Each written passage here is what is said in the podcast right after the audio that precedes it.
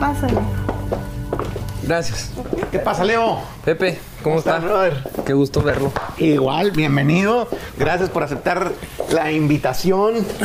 Este, sé que andas corriendo, este, en tu gira, pero también tienes que darte tiempo para el, eh, pues lanzamientos, promoción o como difusión de la música, ¿no? Platicar con amigos, Así es. etcétera. Claro que sí. Andamos eh, a un par de días de comenzar la gira Jaripeo Sin Fronteras. Eh, 26 conciertos. Eh, sí. Wow. Eh, empezamos en Nashville, Tennessee y nos vamos por todo Estados Unidos. Ya decimos México, ahora sigue Estados Unidos. Ahora, eh, ¿cuántos días de intermedio hay entre jaripeo y jaripeo? Em, son como, por ejemplo, hacemos a veces viernes y sábado, o viernes y domingo, y después tenemos lunes, martes, miércoles, jueves para llegar a la próxima Ah, ciudad. Porque recuerda que a todos los lugares donde vamos llevamos Caballos. cuatro remolques de caballos, eh, todos los, la, la escenografía, la tierra. em, ¿La cien- tierra, güey? Sí, tierra. Eh, se juntan para diferentes conciertos, ¿no? Así que la tierra, pues cuando van a una arena, Claro. nunca hay tierra No, pues no. tienes que llevar tierra. Eh, más toda una banda, todo un mariachi, grupo norteño. no, pues, Oye, qué logística tan No, tremenda, brother. enorme. Eh, eh, este, qué barbaridad. O sea, ustedes están siendo la, como el, el frente de un montón de raza haciendo su chamba, ¿no? Son- ¿Saben que Me acuerdo mucho como los equipos de Fórmula 1 y así, que es uno el que da la cara, o son dos. Pero detrás de es un equipo de cientos o miles, de, en su caso miles, aquí cientos, ¿no?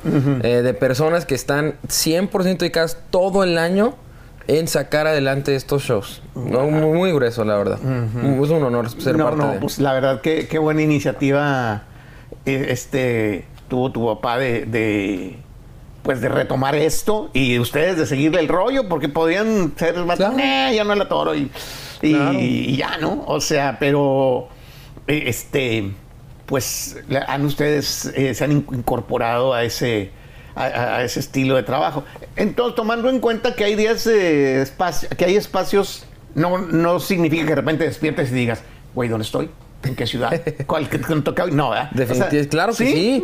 Claro que sí, porque de repente hay, hay muchas ciudades en las que ya tienes muy claro dónde estás, ¿no?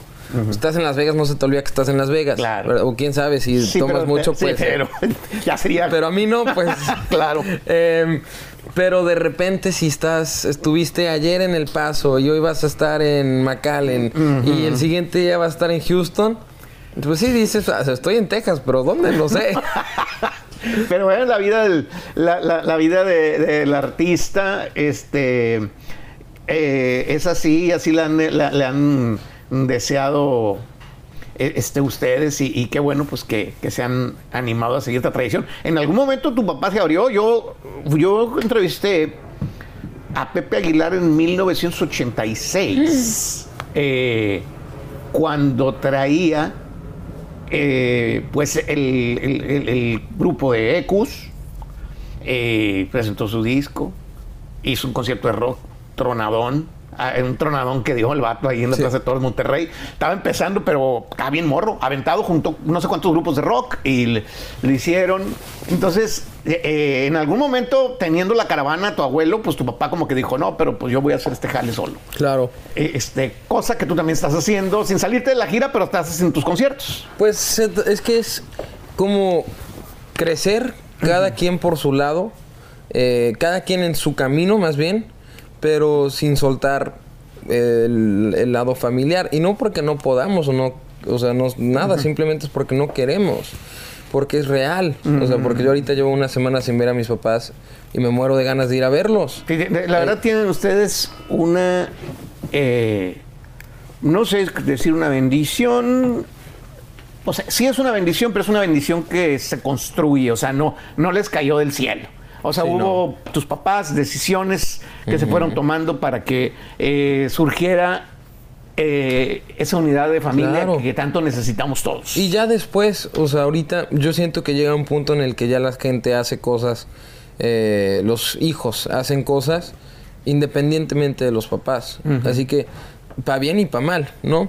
Eh, y los tres hemos tomado la decisión de decir, de querer seguir juntos y seguir en familia y crecerlo y cada quien ir y trabajarse sus problemas mentales que todo mundo tenemos Claro. para tener una mejor relación en familia. Y por eso lo que hacemos en el jaripeo, lo que hacemos en el blog, lo que hacemos en los Aguilar, que es otro concepto de conciertos que hacemos, es real, o sea, no, no, es, no nos odiamos y de repente llegamos y, ay papá, te quiero mucho, no, para nada, eso no- O sea, si, si hay alguna bronca se resuelve eh, o sea, como si hay un conflicto, dejaste esto aquí o no te levantaste o no fuiste o me viste en la cara, no sé qué, eh, eh, este, se resuelve. Se resuelve. el- Se resuelve porque así hemos sido siempre. Así hemos sido siempre y en la pandemia nos hicimos muchísimo más cercanos. Eh, porque ahí a fuerzas tenías que en ese momento arreglar si había un regaño, ¿no? Si alguien, yo le hablé mal a Ángela o yo le hablé mal a mi hermana Nelis. Todo se tenía que arreglar. Y durante la pandemia fue cuando eh, me acuerdo que mi papá nos, eh, nos platicó cuando hicimos como cada quien traía sus coaches y sus psicólogos y todo, ¿no? Después llegó y nos dijo, es que la familia, o sea, en esta familia somos cinco, ¿no? Eh, bueno, no dijo así, pues, pero la idea. La idea. El- somos cinco, pero en realidad somos seis, porque estamos, ¿no? Estoy yo, Leonardo, mi papá, mi mamá, Nelise, Ángela. Y aparte está la familia. Eso es una relación que tenemos entre los cinco y una relación que tenemos con la familia. Y hay que trabajarla toda. Y es muy, es muy bonito poder eh, compartir la vida y el trabajo. Dedicarle tiempo a, A cosas que gusto. uno luego piensa que se dan solas, pero no eh, e- esa unidad y todo ese rollo, eh, este, toda esa forma de, de vivir a toda madre equilibradamente, pues es algo que se, que se trabaja, ¿no? Claro. Pues, mm, qué chido. Eh, fíjate que hay, hay algo que a mí me ha como dado siempre curiosidad, o más bien siempre quiero como externar. Se habla mucho de la familia Aguilar, del talento de los Aguilar, innegable, ¿verdad? Eh, este, pero luego como que tu mamá ha sabido mantenerse muy como detrás observando y me imagino que manejando todo como debe ser. Sí. Este, pero no se habla mucho de del genéticamente tu mamá este la parte artística o la parte temperamental, o sea, como que todos se lo adjudicamos a. Antonio Aguilar y a Pepe Aguilar, ¿no? Sí. Pero tu jefa, pues se la ha rifado también, ya me claro. imagino. No, no, tú, tú sabes. Tú no te imaginas, a ti te ha tocado. Eh, pero sí, mi mamá se mantiene mucho más Bajo perfil. va por detrás de Ajá. las escenas. Pero están todas las decisiones. Ayer me preguntó, eh, porque hoy me regreso a, a Texas, ¿no? Eh, ayer me preguntó, ¿y qué plan? ¿Qué, qué plan tienes, no? Porque estaba con unos amigos ayer. Le digo, pues de mañana. Y se- me dice, no, mañana yo lo planeé. Yo ya sé qué vas a hacer mañana. Hoy, ¿qué vas a hacer hoy? Y yo, ay, perdón. Así que mi mamá está metidísima en toda la parte del negocio. Qué bueno. Eh, desde eh, vestuario hasta, eh, inclusive hasta selección de temas que tú dirías, ah, solamente mi papá. No, mi mamá también. Bueno. La Llorona fue idea de mi mamá. Fíjate. De que Ángela grabara La Llorona fue idea de mi mamá. Pues, el- qué, qué buena onda, el, el crédito, eh, que no es que lo está buscando, pero se lo hay, hay- hay que darlo porque es, es real. Yo conozco artistas, nombres no menciono, que Ay, sí, traían please. un desmadre en su, en su carrera, eh, pe- casi que hasta perdían dinero y cuando entró la esposa dijo, a ver, espérame, ¿cuánto trajiste conci- de la gira? ¿Tanto? No, güey, tú no vas a manejar tu carrera. Y empezaron a manejar su carrera y son gente muy exitosa en cuanto a trascendencia y en cuanto a lo económico. Sí. Entonces, eh, definitivamente ha- hace falta una mente ahí administradora también. Hablaba justo con mi papá el otro día, hace un par de días eh, por teléfono, de que solamente porque eres bueno para cantar no significa que eres bueno para tomar decisiones sobre tu carrera. Eso. Fíjate que una de las cosas que yo he visto en la industria de la música recientemente es que había una figura existente en la industria, en la industria que se llamaba el famoso AIR, ¿no? Claro. Que era el que decía, se graba esto con este acompañamiento, da- o sea, el que decidía, por ejemplo, artistas y repertorio. El que contrataba a los artistas y él decidía qué repertorio se hacía. Y entonces de repente, gracias a la tecnología, eh, a que cambian los contratos. Gracias a tu papá también, que cómo le luchó ahí. Este, a que los contratos van modificándose. Eh, ya el artista de repente dice, grabo, yo te entrego el disco. Y a veces entregan unos discos que no les quedan y no aceptan sugerencias y todo el mundo Sí. quiere componer todas las canciones o quieren hacer o le sugieres algo y no lo aceptan y a veces eh, pues destruyen carreras nada más Claro. por tomar decisiones que no tenían que, to- que- que- que- que tomar porque su onda era el escenario y cantar, pero no necesariamente estar leyendo hacia dónde va el rollo y qué canciones les quedan bien, ¿no? No, Pepe, tú lo sabes, yo lo sé. O sea, no todas las canciones que escribimos son buenas. Claro. Pero como compositores, ¿qué tal si es una canción horrible que escribo? Pero como yo se la escribí a alguien que quiero mucho, digo, es que esa es la canción. Y- y- Tiene que haber alguien Que que diga- güey, no, esa no es la canción. O sea, esta otra que me cantaste y no la pelaste está buenísima y esa es la que va a pegar. Suele pasar un montón de Sí, veces. Fíjate así que, mi mamá es, es como un super neutralizer en, en la compañía. Ayuda a decir como que no, no vamos a hacer eso, cero. Sí. Qué buena onda. Sí, sí, sí. Qué agasajo. Pues me puedo pasar platicando contigo eh, horas, este, porque como que nos apasiona el mundo de la, de la canción y de la industria, pero tienes un camino que recorrer y quiero que cantes una canción. ¿Va? Venga. Ya estamos acá, el gallo fino. Este, ¿Quién te puso el gallo fino, tu papá? No, un compositor. Eh, Luis Valencia se llama. Que, Ah, ¿cómo no? Que escribió mi disco. La, la mayoría de mi disco pasado. Hicieron pasado, juntos hicieron varias cosillas y eso, ¿no? Sí, sí, sí. Ah. Em, un, tu mendigo recuerdo la escribí con él. Y quedó el gallo fino y por eso tengo mi. Este. Ah. ¿Revelo el secreto? Sí, sí, sí, sí, sí, sí. Esta yo me la compré en la gira pasada, ¿ok? Y pues dije, no, pues voy a comprármelo, pues, algo cool, ¿no? O sea, voy a gastar para mí un buen de lana, ¿no? Porque encontré un gallo en esta tienda de joyería. Llego, se la enseño a un amigo vaquero que está en el Jaripeo Sin Fronteras. Amigo chiquito, tiene como 8 o 9 años el güey, pero es vaquero, vaquero, vaquero. Así que llego y se lo llego a presumir porque es mi compa. Le digo, "Le- look at this. Se le queda viendo y dice, that's a chicken. Ah, ¿te fue un pollo qué? Y yo, Una gallina. no, no, it's a rooster. O sea, es un gallo, ¿no? No, es un pollo. Y yo, ¿cómo? Así que digo, voy con los caballerangos, ¿no? Les digo, mira, antes de presumírselo, ¿qué es esto? es un pollo. Y yo, ¿cómo que pollo? ¿Por qué no es gallo? Ah, porque la cresta no la tiene donde tiene, que no sé qué, no sé cuánto. Eh, qué bueno. Así que... No, pero está bien, está bien. eh, Este, ciertamente, pues tu edad vas a vas. Claro, ¿verdad? Está perfectamente. El próximo año me compro el gallo. Ya tengo aquí el pollito. Qué buena. El próximo año me compro el gallo. Qué chido. Eh, nueva canción que tienes eh, ya en, el- en las plataformas. ¿Esta composición tuya o cómo se la Esta canción la escribí con un amigo que se llama Javier Calderón. Eh, y salió sin querer, salió porque estábamos terminando de grabar el disco. Y mi papá lo mandó para todos los detallitos, decir, como ya grábalos con Javier, ¿no? Y terminamos y dije, "Oh, lo voy a impresionar. O sea, le voy a enseñar lo rápido que escribo canciones, ¿no? Y empecé con esto. ¿No? Y después em- él empezó con el corito y después yo, "Ah, ¿qué te pasa? Estuvo perrísimo, ¿no? Y después ya empezamos a componerla y salió como en 40 minutos Qué buena la canción. onda. Venga, se llama El comienzo del final. El comienzo del final, Leonardo Aguilar y Pepe Sofis.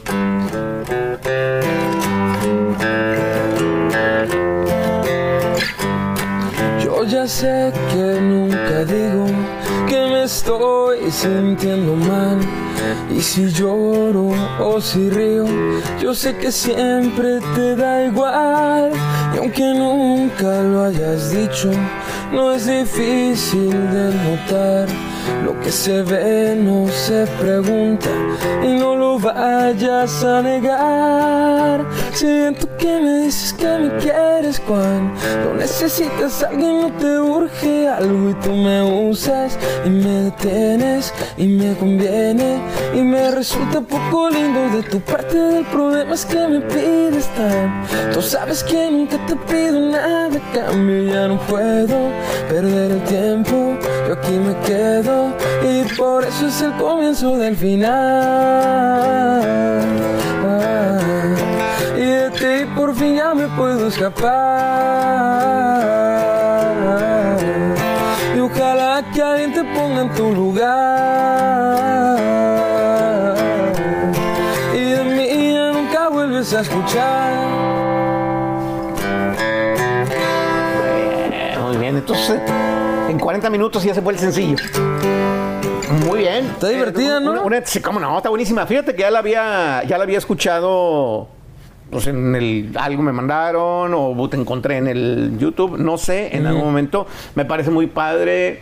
Eh, ¿Cómo lo etiqueta si es que se puede hacer eso hoy el día de hoy? Pop ranchero, pop qué, este, qué. Es una canción de country con problemas de Country. identidad ranchera.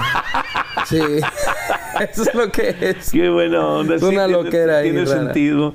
Eh, este, muy bien. Y entonces, con esta rola es un nuevo álbum completo lo que estás lanzando, pero todavía ahorita están- estamos nada más conociendo esto o ya estás en, el, en las plataformas, ya está todo. tu Ya obra? está, no, apenas es- este es el cuarto sencillo. Yo digo que ya hay que sacar el disco. Pero estamos viendo si sacamos un sencillo más antes de salir con el disco.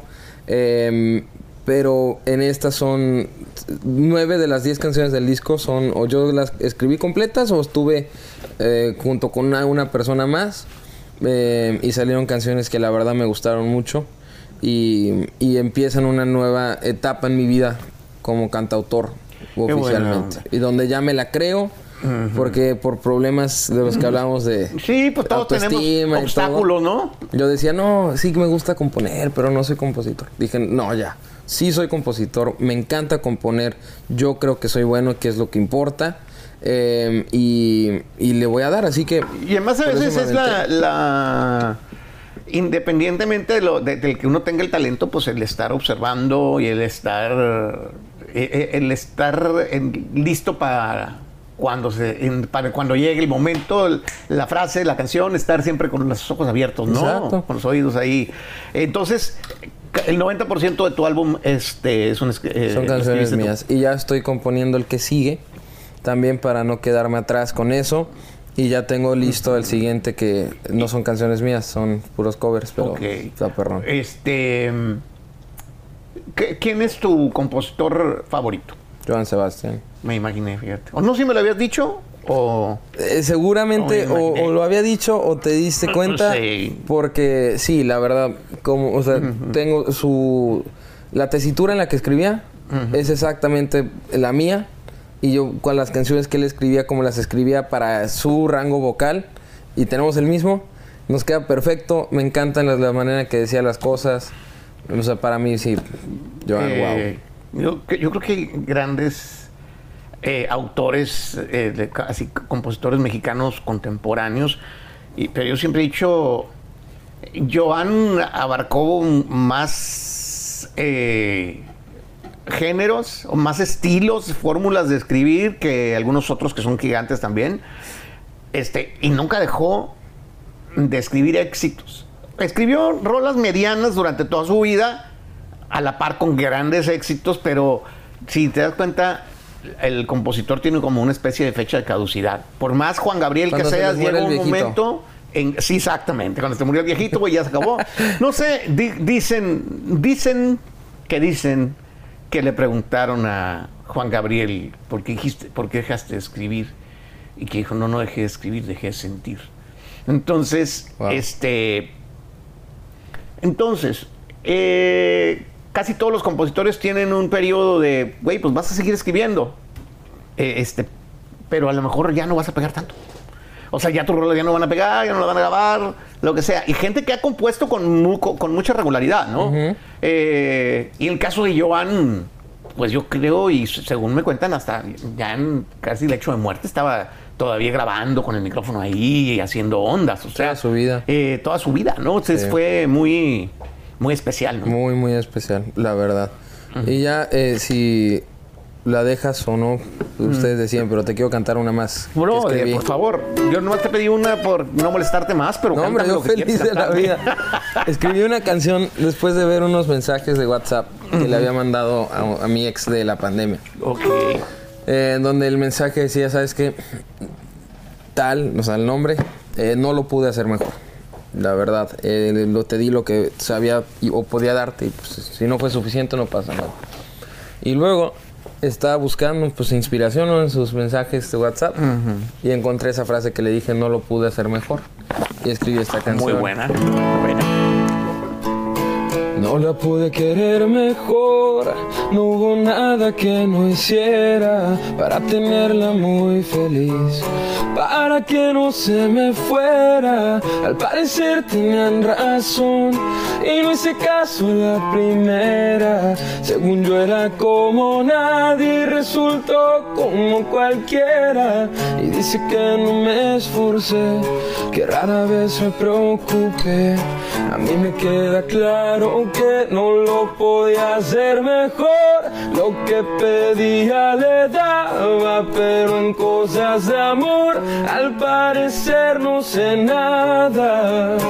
Y en qué cabeza cabe que ser tan bueno y tanto que la quería y terminé siendo un juego. No lo podía hacer mejor, tengo de sobra testigos que pueden comprobar lo lindo que era contigo. Y en qué cabeza cabe que ser tan bueno y tanto que la quería y terminé siendo un juego.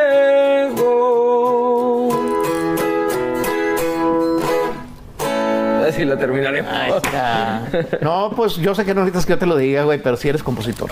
Gracias. Melodías, cualquiera podemos hacer, rimas incluso cualquiera podemos hacer, pero sorpresas, o sea, el que no te la estés esperando, la frase que no estaba ahí, que no era lo que estábamos ya prediciendo y de repente aparece, Mm. emocionas. La neta, güey, bien, muy bien. Hasta me así como una colaboración con Intocable, con tú con esa rola, fíjate. Me grabó Intocable. ¡Ah, no mames! La ¡Qué de, la de No me hablen de amor de Pepe Aguilar, que es muy parecida a esta. De hecho, habla de lo mismo, de que al parecer no sé nada del amor, ¿no? La, la de eh, Intocable Pepe Aguilar dice, este, a mí no me hablen de amor, que de eso yo no sé nada. Fíjate que te digo, contigo puedo platicar mucho tiempo. Eh, eh, este hay mucho compositor que básicamente escribe de lo mismo toda su vida. Hay variantes, pero el 60%, 70% de sus canciones se tratan de lo mismo. Las de Marco Antonio Solís se trata de, pues mira, pues si ya no te hago, o sea, si te hago tanto mal, pues ya estuvo. Y tiene 20 que hablan de la misma temática. Hermosas todas y muy chingonas, no digo que sea fácil. Eh, pero como que hay- una hay, una línea Mm, sí, ¿verdad? ahí siempre que se que, que se anda a la que uno le va dando me di vueltas. cuenta de eso penitas porque a mí eh, yo me di cuenta, yo me traumé bien feo porque cuando entró la pandemia ya no volví a ver a mi novia. No la volví a ver. Cortamos y ya adiós. Jamás. Así que a mí me traumó bien feo esa onda, obviamente, ¿no? Así que sin querer, subconscientemente escribo canciones de que "Y ya no supe más de ti, por decir algo, ¿no? Y era como, la termina y dijo, como no manches, es la misma canción. Nada más No, es diferente, pero estoy eh, hablando de lo mismo. Es, esa- es, es, es así, es así la Sí. cosa. Este, no, felicidades, Leo. Muchas la gracias, neta, Pepe. brother, me da mucho gusto, este, por segunda ocasión me has aceptado la invitación, platicar de música, cantarnos en vivo y pues felicidades por tu, eh, digamos, tu gira. Eh, tu side business ahí de, acabas de hacer un palenque en Hidalgo, ¿no? Fue un- en Teatro, del Pueblo. Teatro del Pueblo. Eh, estamos empezando ahí. eh, empiezan a entrar más ofertas, gracias a Dios. Eh, y estoy ahorita enfocadísimo en Jaripeos sin Fronteras. Que vamos a, puedo promocionar. Señor, por favor. Eh, vamos a estar en 26 ciudades distintas en Estados Unidos. Eh, vean en ticketmaster.com pueden ver dónde comprar todos sus boletos. Hay más de ciento y tantas personas en el show, haciendo el show. Es un concierto de tres horas y media para toda la familia, donde cantamos Pepe Aguilar, Ángel Aguilar, Antonio Aguilar hijo y Leonardo Aguilar. Hay jineteo de toros, hay charros, hay actos especiales para que se diviertan eh, los chavitos que van, de gente que brincan los caballos y fuego y toda la onda. Es un evento padrísimo para toda la familia y los esperamos. Pues ya saben, Jaripeo Sin Fronteras, en su nueva versión, ¿Qué se puede llamar? ¿2020 qué? ¿O número 4? ¿O cuál? O... Es el número 4 para 2022. Ok, ya lo saben. Este, Leo, pues siempre las puertas abiertas. Esperemos que nos veamos en los premios este año. Claro que sí. Cantes una rola. Si me invitan, yo feliz de la vida. Ya está, va a ser 3 de noviembre. Por cierto, te rifaste con la canción de Vicente Fernández el año pasado. Muchas gracias. La verdad, güey. eh, fue un homenaje a Vicente, etcétera, etcétera. Pero quien más le sacó provecho en muchos sentidos a eso fuiste tú, porque cantaste a toda madre y la gente se cuadró con esa interpretación. Muchas gracias, Pepe. Ahí Digo, está. qué, qué felicidad estar aquí. Muchas gracias. Gracias. Leonardo Aguilar en Pepe's Office.